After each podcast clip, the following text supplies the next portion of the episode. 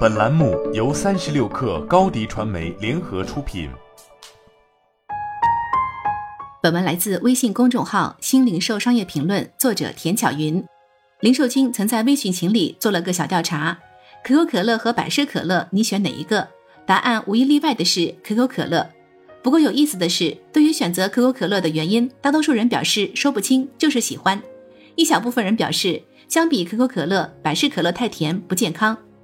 除了可口可乐、肯德基、乐事薯片等平日里的垃圾食品，也在封控期间成为了绝大多数人求而不得的食物顶流。原因不难理解：一来，垃圾食品能够给人们的精神带来快乐，从而被人们念念不忘；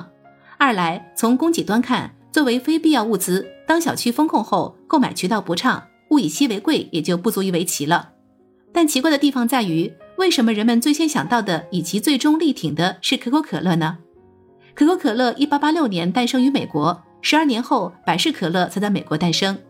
四十年后，第一瓶可口可乐进入中国。此后，虽然可口可乐曾撤出中国市场近三十年，但一九七八年可口可乐再度重返中国市场时，仍然比百事可乐早了三年。除了进入中国市场最早，可口可乐在全国市场的布局较早，因此市场渗透率极高，品牌长期处于强势地位。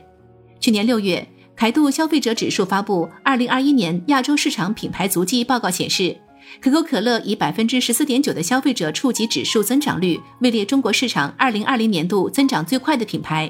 全年消费者触及数超过两点六九亿，渗透率高达百分之五十一点一。此外，可口可乐的营销策略也成为教科书式的案例，为各行各业所津津乐道。作为全球知名的老品牌，可口可乐的发展穿越了一百三十年的经济周期。在这个周期里，包含了太多元素，既有战争，也有疫情，更有新的技术，比如数字化对行业的重塑。最具转折意义的是，在二十世纪三十年代，可口可乐决定将产品的功能从生理上的提神解渴，转变为给人们的精神创造快乐和愉悦，从而与消费者建立起情感上的连接。所以，无论是代言人的选择，还是广告形式的呈现。欢乐、激情、青春与浪漫成为可口可乐向外界传递的一个品牌符号。不过，在美国本土，可口可乐已经和经典、老一辈等关键词画上等号。更加年轻的百事可乐才是追求反叛的年轻人们的新选项。前不久，可口可乐发布了2022一季度财报，从营收及每股收益来看，均高于市场预期。不过，本季度可口可乐全球单箱销量同比增长百分之八。亚太市场单箱销量同比仅增长百分之四，相比二零二一年第四季度全球单箱销量同比增长百分之九，亚太市场的单箱销量同比增长百分之十一的数据，亚太市场的单箱销量下滑，恐怕难逃疫情的影响。这些数据的起伏，短期并不会改变当前饮料行业的市场格局，但在健康概念席卷全球的当下，被贴上不健康标签的可口可乐面临的是长期挑战。尤其是以元气森林为代表的零糖零卡气泡水品类，在短短几年内便成为年轻人的新宠，更让可口可乐和百事可乐坐不住了。而作为全球型企业，可口可乐近些年在产品创新上却显露出疲态。刘坤认为，很多全球性的百年品牌在发展到一定阶段后，很难逃过克莱顿·克里斯坦森提出的创新者的窘境。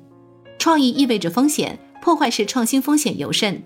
大公司通常都会拥有复杂的组织结构和一流的管理模式，他们在延续性创新上往往拥有更多的经验，因为这些组织和管理都是基于延续性创新而生长出来的。